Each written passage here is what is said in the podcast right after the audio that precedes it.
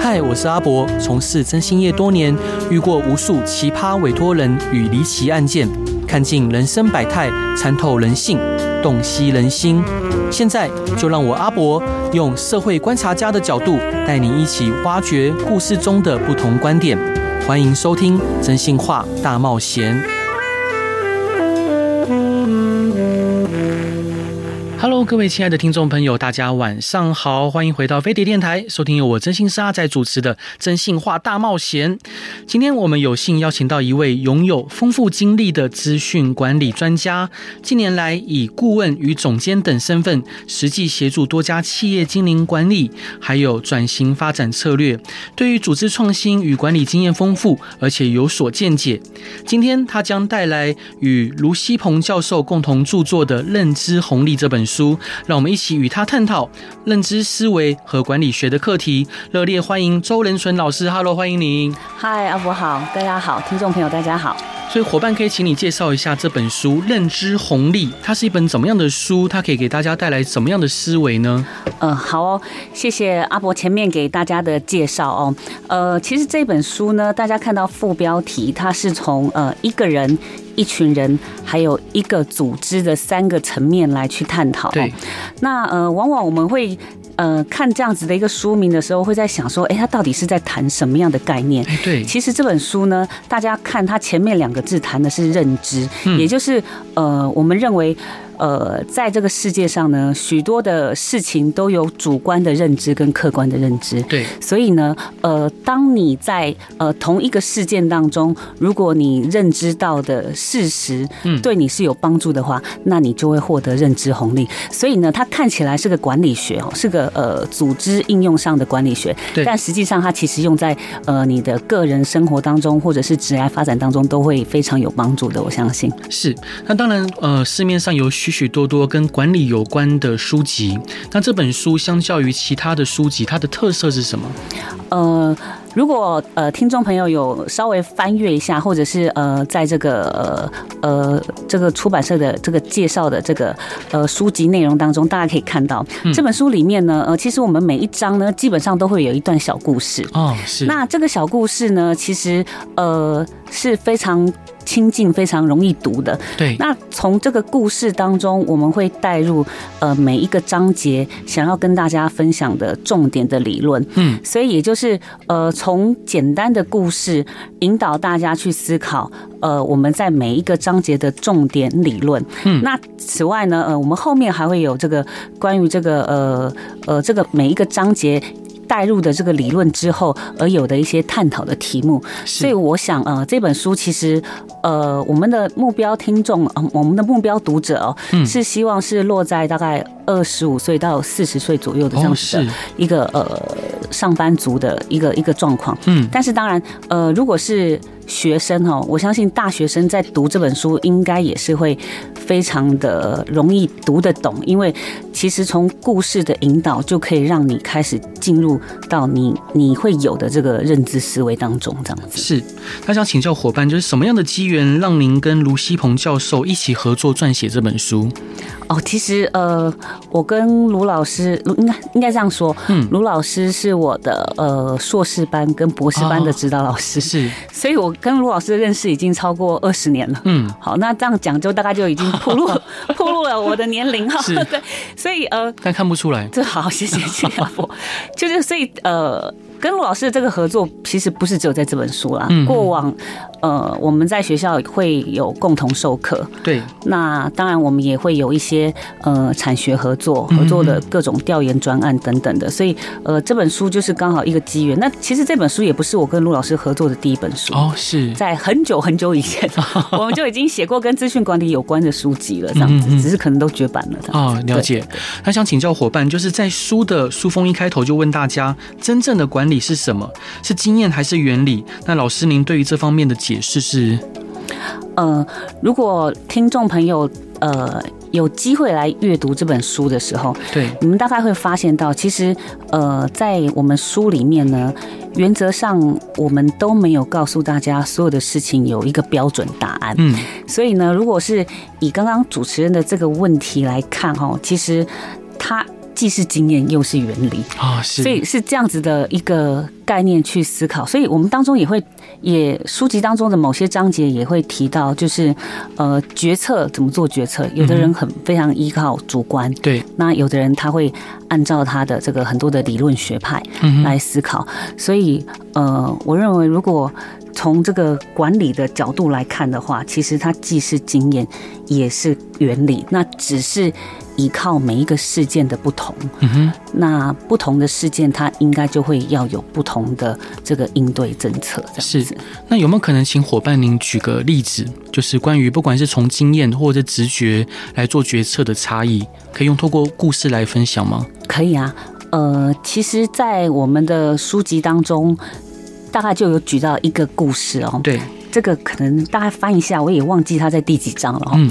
它当中呢就提到，就是呃，其实这也都是我其实透露一下，就是我们这里面的故事，绝大部分对。都是我身旁的亲朋好友啊发生的故事，这样子、然后哦。他们知道 吗？呃，他们可能不知道，或者是他们看看他们自己要不要对号入座。 就是，呃，当中有一个故事就提到，就是、呃，就是有一个资讯主管，他想要去拿一个案子，嗯，那他的他的主管，也就是他的总经理，认为这个案子他们一定拿得到。哦，但是这个案子呢，他们公司自己又没有办法，就是独立完成，嗯，需要靠呃合作伙伴一起来拿这个案子。是公家的标案还是呃，不是，是一般的，哦就是是企业的企业的这个就是委托案这样子。嗯那但是呢，妙就妙在这个合作伙伴的公司呢，当他们一开始在跟他提到这个案子的时候，合作伙伴合作伙伴马上就说这个案子拿不到。哎怎么说？为什么？那所以这个合作伙伴的这个副总就说，依照他个人的经验，嗯，这个案子是绝对拿不到的。是那但是呢，公司的这个副总呢又认为所有的案子不去拿，怎么会知道？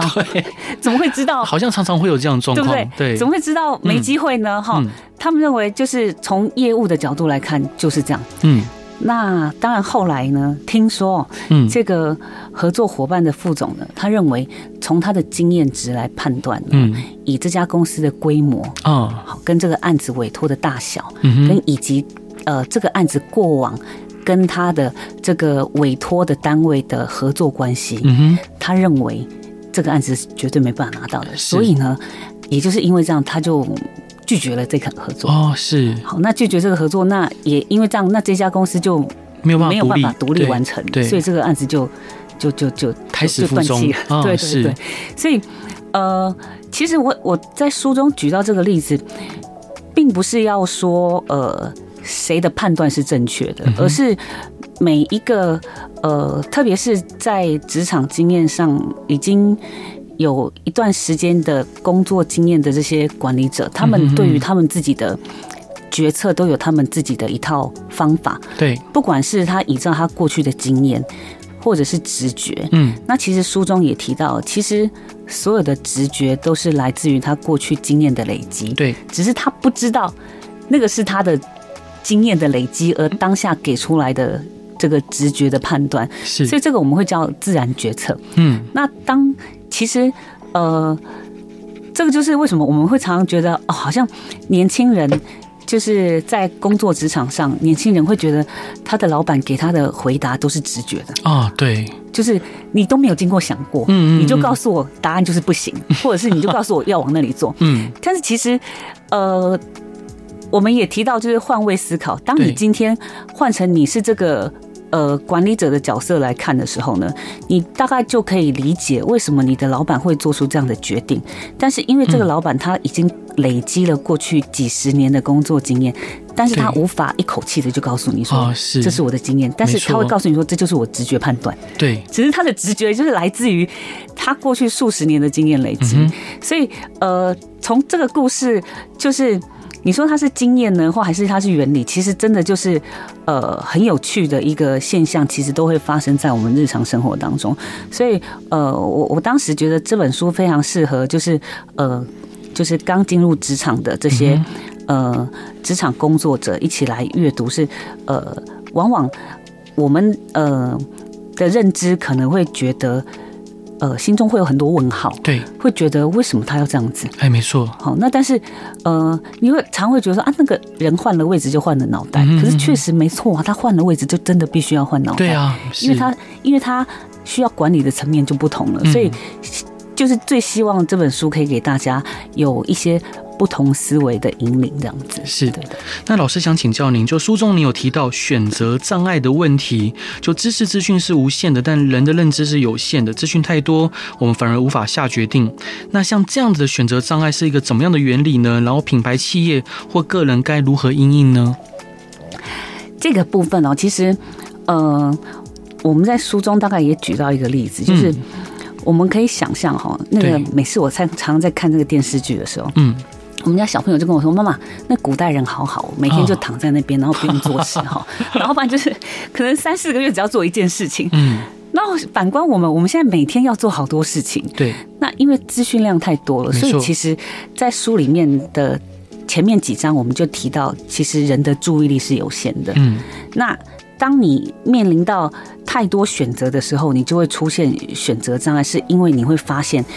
呃，在你眼前的这些东西呢，如果都要进入到你的脑袋里面，嗯可是你的脑袋又必须要再做一层过滤，哼，对或，者是记忆对跟处理嗯之后的输出，嗯，所以这个是一个认知理论当中的一个本来人的大脑当中的运作，对，就是人的注意力就是有限的。嗯哼，那特别在现在人的时间又很宝贵的状态下，对，所以呃，我我认为在这样子的一个状态之下，注意力有限，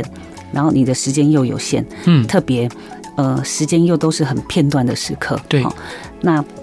嗯、呃，在这样子的一个状态之下呢，呃，我们一般人应该就是要学会锁定自己的目标。哦，是，那这个这个这个目标，你如果先事先先定义好的话，就相对来说比较不容易出现选择障碍的这样的一个情形。是，所以，呃，如果说从企业或者是 个人来说的话，那我们就可以去思考，就是说，呃，企业你今天推出的产品或服务，你我我们最常可以理解就是说，你的产品跟服务你是要推推广给谁？哦，对，那当你清楚了你的这个呃目标使用者族群是哪一群人的时候，嗯你自然而然在在呃，不管是你在下广告啊，嗯哼，你在做很多行销活动当中是，就不会发散。嗯哼，那对个人来说啊，呃，其实因为我们在学校嘛，哈，对常常会碰到很多这个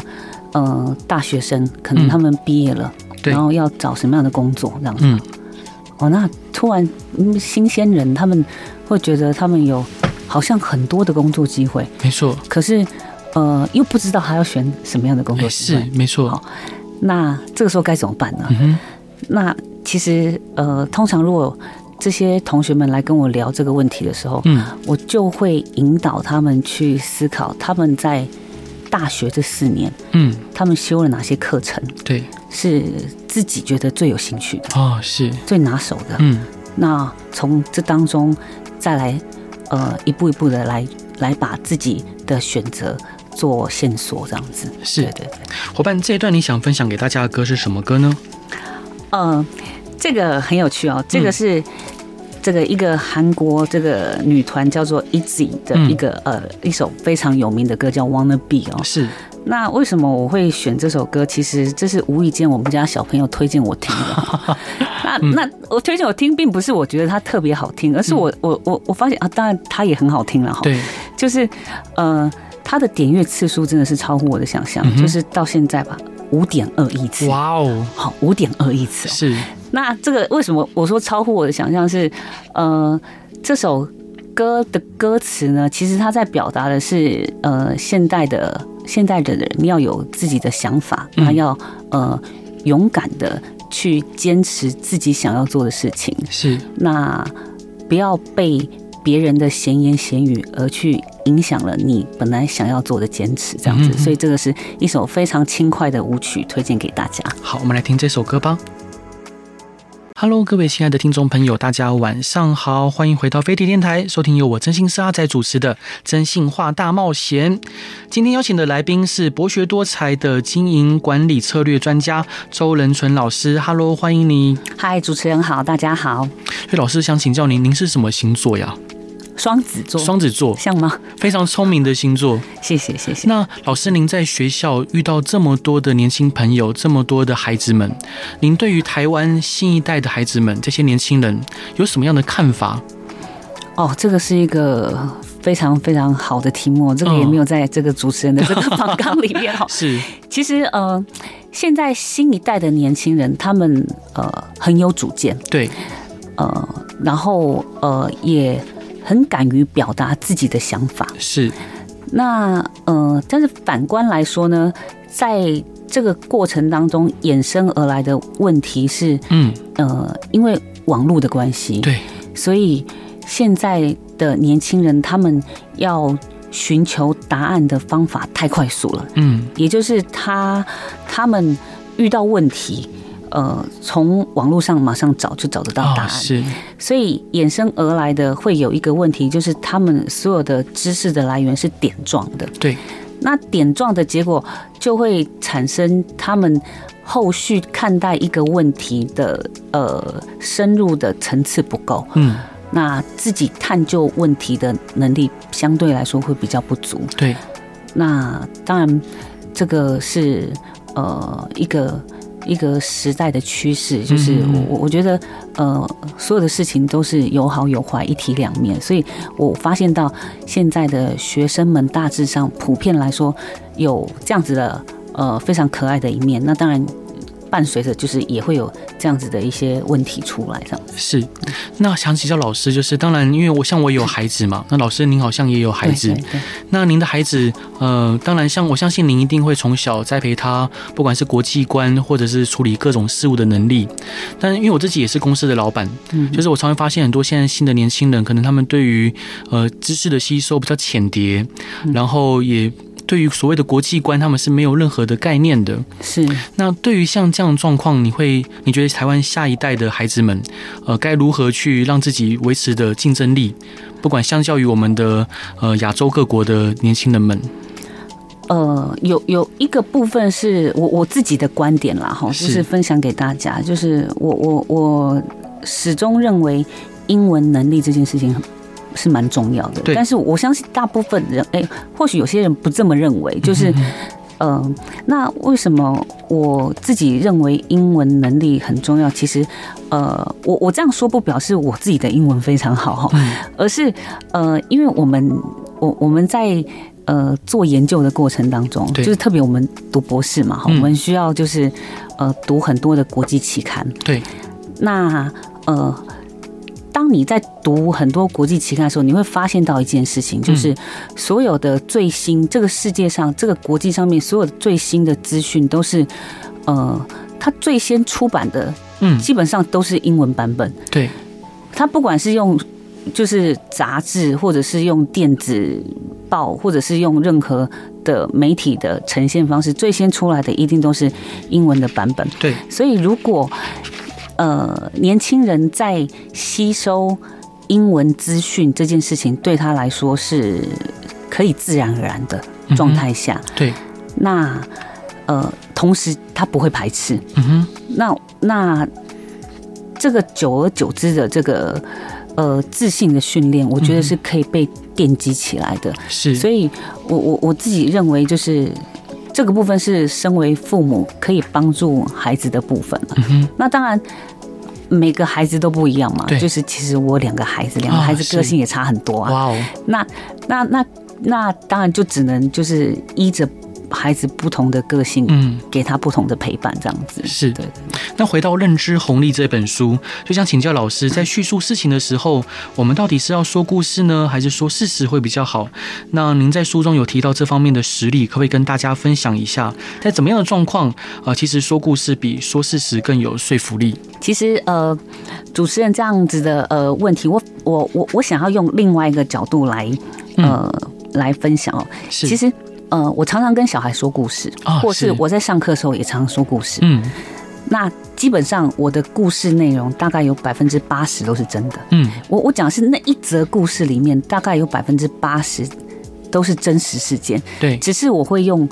故说故事的方式来呈现嗯哼，我想要传达的讯息哦。对，所以，与其说说故事或者是说事实哦，嗯嗯，我我喜我喜欢的一个呃方式是，呃，在我们日常生活当中遇到的这些所有的事情都是事实嘛。对，那这些事实当中会有不同人认知到不同的角度。我们说我们会，我所以我们常常说，一个是客观的事实，跟一个是主观的事实这样。那我们每不同的人认知到的就是不同的主观事实。对，那我喜欢用呃各种不同的主观事实的角度嗯来呃来来来说这一则故事，嗯哼，来让这个故事的重点嗯呃传达给我想要讲的对象，这样子。所以呃，我觉得最有趣的是。在讲一则故事的时候呢，其实应该要先去思考他的听众是什么样的人，哦对也就是说他想要听到什么样的内容，那你再从这则故事里面去传达。你觉得就是听众会有兴趣的这个故事的内容，这样子。嗯哼那基本上我我通常的故事它都是真的，嗯，只是它我可能会用不同的方式来传达这件事情，这样。所以是，也就是说，大家看到我们这本书里面的故事呢，基本上它也都是事实，嗯，只是可能在某一些地方稍微改了一下，以免。就是被点到的人可能会觉 得他，是嗯对对对对，大概是这个状态这样子，对对老师，那您刚刚提到说，就是要说好故事，就是要先呃找到自己的受众是什么。好，那除了这一个技巧以外，我们还有哪一些 paper 可以帮助就是说故事的人，尤其是品牌的经理人，可以说好品牌的故事呢？呃，我们在呃书当中有有大概有提到，就是一个故事的架构，基本上它会有呃主角、主有角，情节，嗯，以及它会有一个高潮起伏的转折点。对好，那呃，其实这些 pebble 都是都是当这个品牌业者他们在勾勒一个故事的时候，嗯，呃，可以参考的地方，这样子。对，也就是呃，这个主角跟主副角之间的出现的时间点哈嗯，或者是呃，有的时候我们会用一个呃。呃，时现在时间跟过去时间的穿插嗯等等之类的，像这种都是比较技巧性的方法。那嗯哼其实，在书中也都有跟大家分享，大家可以来参考。是。那老师，您在书中有提到了有效的说故事和说服力，可不可以请老师分享一个成功的故事或说服的例子，然后它是如何发生它的影响力？好啊，这个其实呃，在我们的书当中，我们就提到了一个一个一则故事哈。对那也跟大家分享，其实那则故事就是我自己亲身发生的故事哦是哈。那那则故事是什么？其实就是就是一一就是一家人他们到迪士尼嗯，去去游玩，然后那个、那个太阳眼镜不见了这样子啊、是，好，那太阳眼镜不见之后呢？呃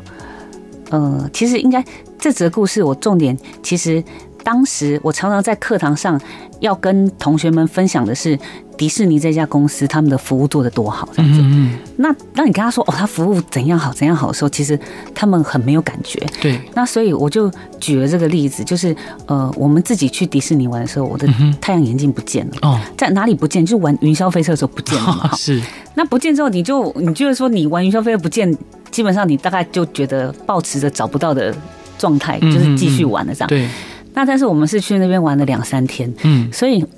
隔天就是要离开园区的时候呢，这个小朋友就跟我说，他说妈妈，我们要不要去那个服务台去问问嗯看，说有没有嗯捡到哦，就是太阳眼？哎，迪士尼这么大，对啊，我们觉得怎么可能哈？哦，然后去的时候，我们就跟他说啊，那眼镜长什么样子什么样，然后他们就拿着一张纸条在写写写，然后就嗯嗯嗯就就就丢到他们那个小小的信封、嗯嗯信箱里面。对，然后我们也不抱希望，哎，隔天我们要再离开这个游乐园的时候呢，嗯小朋友又说，他说妈妈，我们去问问看。我心里 想说，其实我们在进去那个那个服务中心的时候，目的只是为了什么？就是呃，圆满小孩觉得说，我们都已经去写单子了，也好嗯嗯歹嗯进去再问问看嘛，对不对对？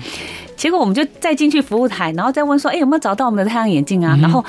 那因为日本人他们可能在讲英文都是当中比较害羞，他也没跟我们 讲什么，就叫我们在那边等。嗯，然后我们就等了三十分钟之后，三十分钟我，们等了三十分钟，嗯我们就一直在问说他到底。那其实我们都想要放弃，然后小孩就说没有没有，还要等还要等，他们还没嗯还没说这样子。是结果突然之间就有一个他们的服务人员，就是从旁边的侧门小门就开了门，嗯然后就拎走走走走过来，就把我们的太阳眼镜拿过来。啊，哦，我们当时真的是吓到了哎、是我们觉得它整个就是整个园区的这个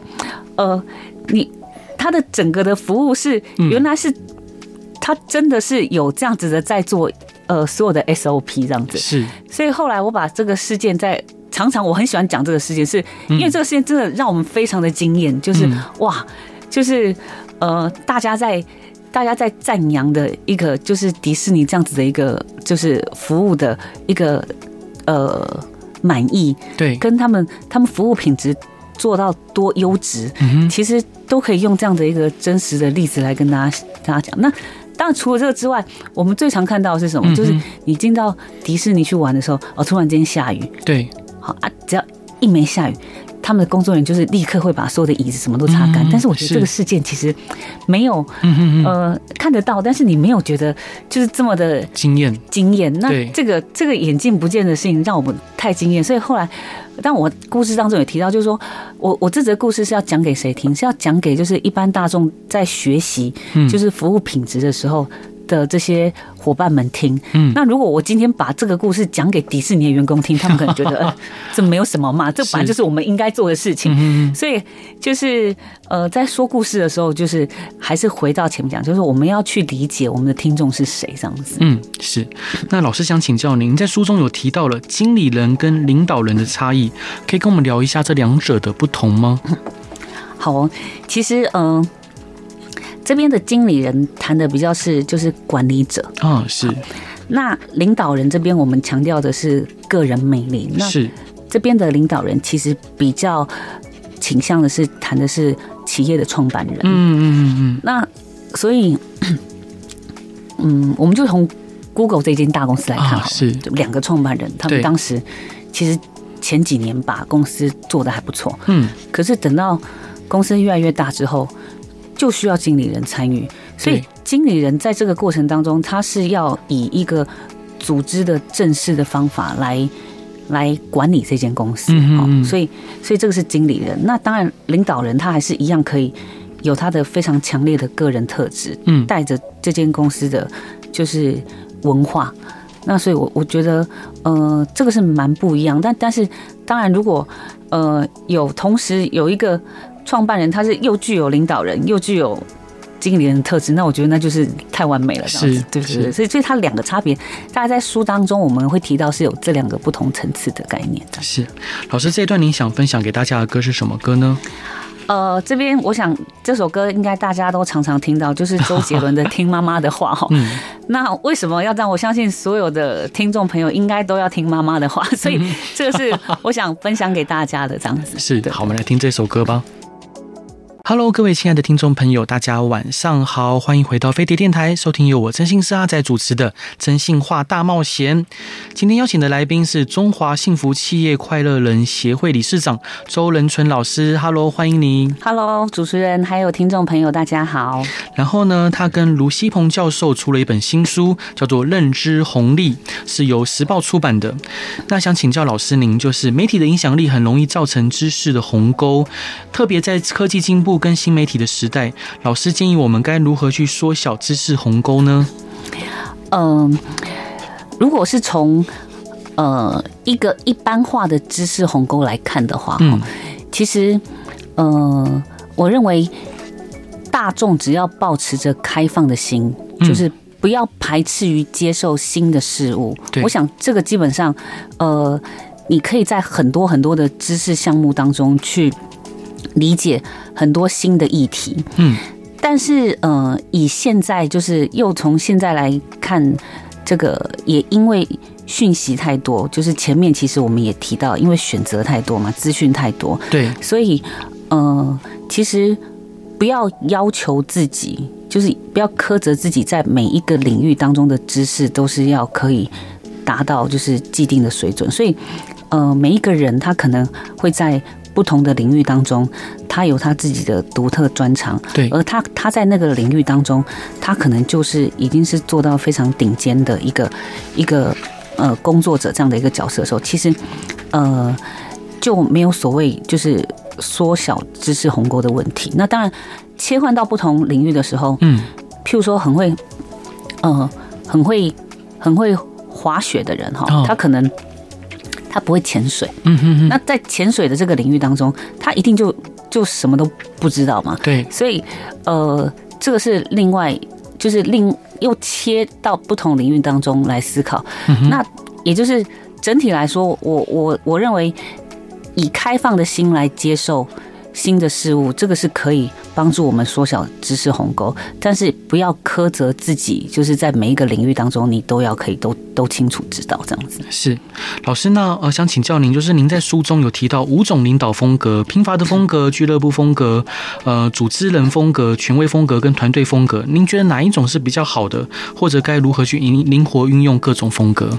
啊、这个真的是一个很好的问题哦。嗯，其实呃，真的，我我我在回应到就是我们一开始跟大家分享，就是我们这本书其实呃想带给大家的是一个呃思维模式的一个呃。思考的对分享，所以我们通常不会给一个就是呃是非选择题的这样子的一个答案，嗯嗯所以，呃，其实什么样的风格是最好的风格，那个会取决于你目前你的个人的认知风格，嗯哼，就是领导人的认知风格，以及就是你现在组织的状态对，是什么样。那，呃，我觉得综合这些各种因素的考量，你就可以从这当中挑选一个最适合你自己现在当中的一个组织的领导风格，这样。嗯哼，是。那书中提到了群体共识跟分工合作，以获取更大的价值。那老师，您是如何看待群体共识对于组织成功的重要性？嗯，这个题目我非常喜欢，是，呃，其实如果大家再深入的去读，呃，这个章节在谈的部分哦，对，其实在谈这个群体共识，或者是呃，这个这个跟群体合作有关的这个题目的时候，嗯，其实当中我我我们也有点到一个一个一个字词叫做合作红利这样子，嗯哼，那呃，其实这个概念都是来自于呃，就是就是群体理论当中，我们认为就是所有的利己的事情哈，嗯利己的事情其实要以利他为优先这样子。嗯，所以在群体共识里面呢，他谈的是利他的这件事情，也就是常常在组织里面，我们会发生一件事，发现一件事情，嗯就是，呃，当老板要求你，对哦，今天你在读书会当中，你要分享你最近读的东西的时候，嗯哼，被要求的员工会觉得说，嗯、为什么我要做这件事？嗯嗯嗯，我做这件事对我有什么好处？对，那那如果他内心的这个 OS 是这个，我为什么要做这件事？这件事对我有什么好处的？哼出发点是来自于利己嘛？对，那你你就很难在这件事情当中，你可以把它做好。嗯哼，那如果呃换个角度来看，就对是你今天是从利他的层次来思考这件事情，也就是我今天如果分享了我我我我我最近在工作上碰到什么情形，可以帮助我们整个团队的运作可以更和善，嗯，运作可以更良好、更有效率。对，那朝着这个目标去做的时候，这个在利他最终的结果，就还是会帮助到你自己嘛，因为对你不需要就是你团队变好了，那你自己也会跟着变好，是，所以这个的概念是来自于我们希望就是呃。读我们这本书的这读者们呢，嗯其实在这个章节都可以，呃，可以愿意尝试接受我们这样子的一个理念的分享，就是很多事情，呃，是利他优于利己的角度来思来思考这样子。是，老师，那想请教您，就是您同时也是社团法人中华幸福企业快乐人协会的理事长。那这个组织呢，是推动永续幸福理念，可以请老师解释一下永续幸福理念在企业跟社会中的重要性是什么吗？好，呃，我们协会在这一两年开始，呃，推动永续幸福。对，那之所以讲永续幸福，其实是比较希望把它跟快乐这个字词稍微做一点区隔，嗯因为呃，我们我们认为幸福这件事情是呃在。不管是在个人或在社会上，它是一个比较呃长时间存在的一个一个内在的感受。对，那快乐可能就是一个比较呃短暂的一个情绪的一个一个一个一个一个现象这样子，所以呃协会在推动永续幸福的概念之下，我们就希望。呃，不管是社会，或者是工作者，或者是一般的，就是我们一般的个人，对其实他终究是可以朝向他越来越幸福的这条路嗯哼，往前走。对，那越来越幸福，当然它就有很多的方法嘛，哼或者是我们说很多的一些，不管是技巧，或者是这是个人的部分。那从企业角度来看的话，那企业当然也要有所作为，才能帮助他的员工朝向永续幸福的呃目标来前进。这样是。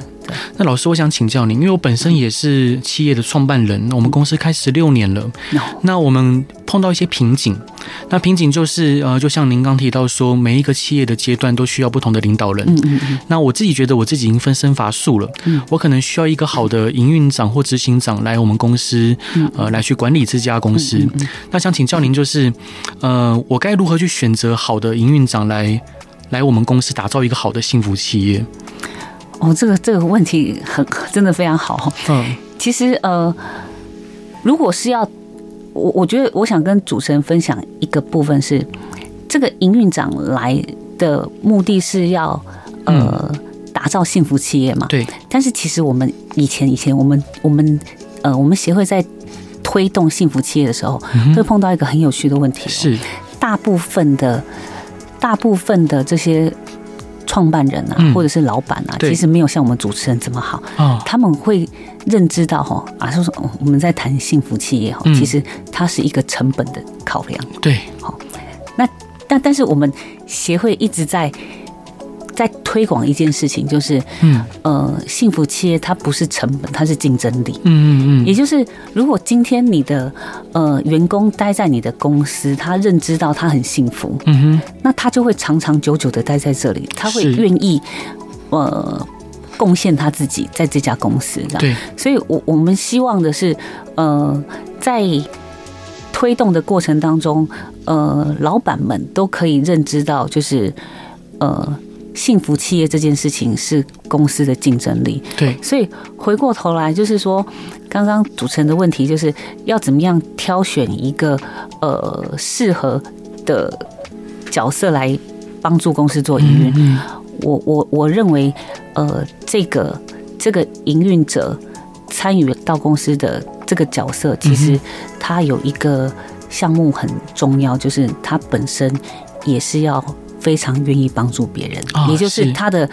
他的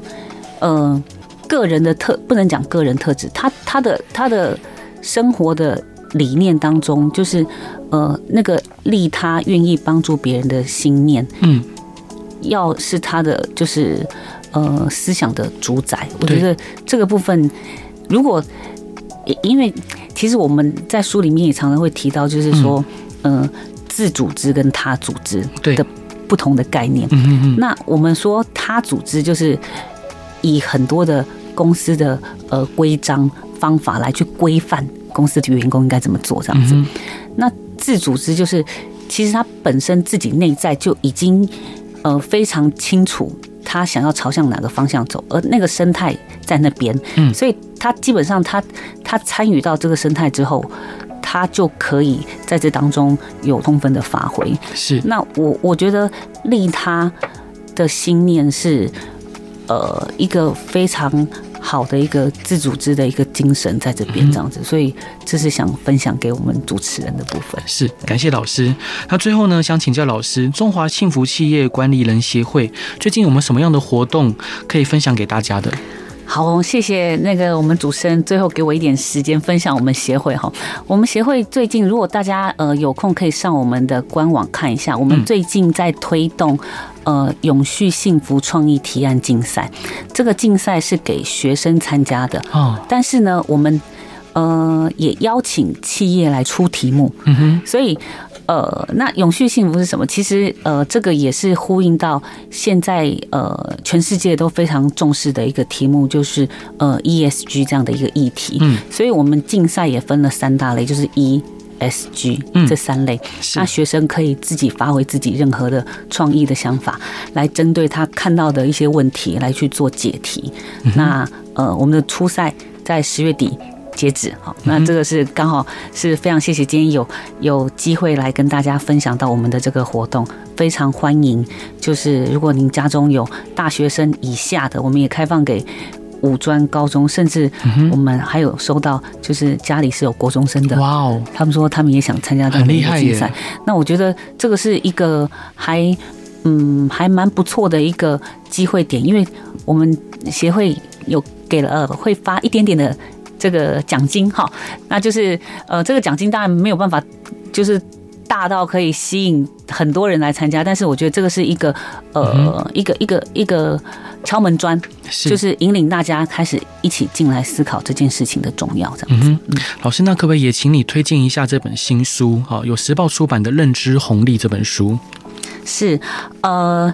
谢谢主持人哦。这本书我们名字叫《认知红利》，对，那副标是一个人、一群人跟一个组织。是，那其实从书名大家大概就可以理解到，就是嗯如果你在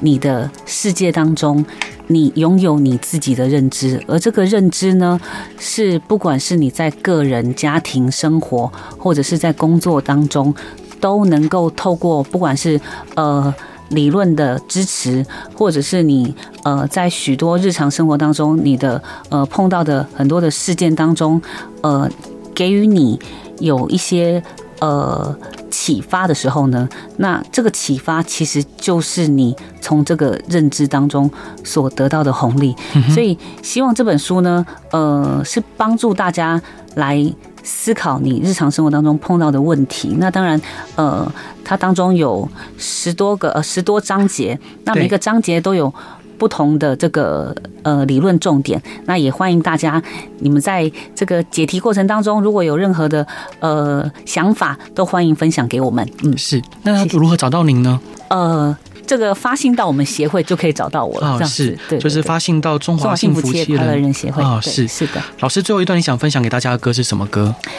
呃，这首歌呢，呃，是一个。韩国男团的一首这个非常轻快的舞曲嗯哈，那其实，呃，为什么我想推荐这首歌？是我我觉得他，哦，我仔细研究，